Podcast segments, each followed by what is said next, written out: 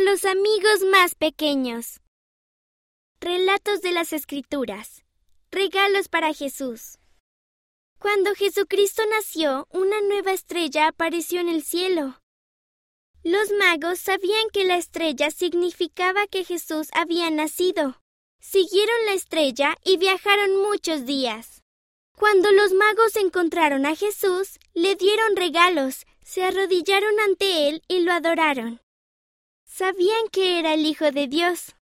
Yo también puedo darle regalos a Jesús. Puedo demostrarle mi amor por él al seguir su ejemplo y al amar a los demás. Puedes leer este relato en Mateo capítulo 2 versículos 1 a 2 y 10 a 11.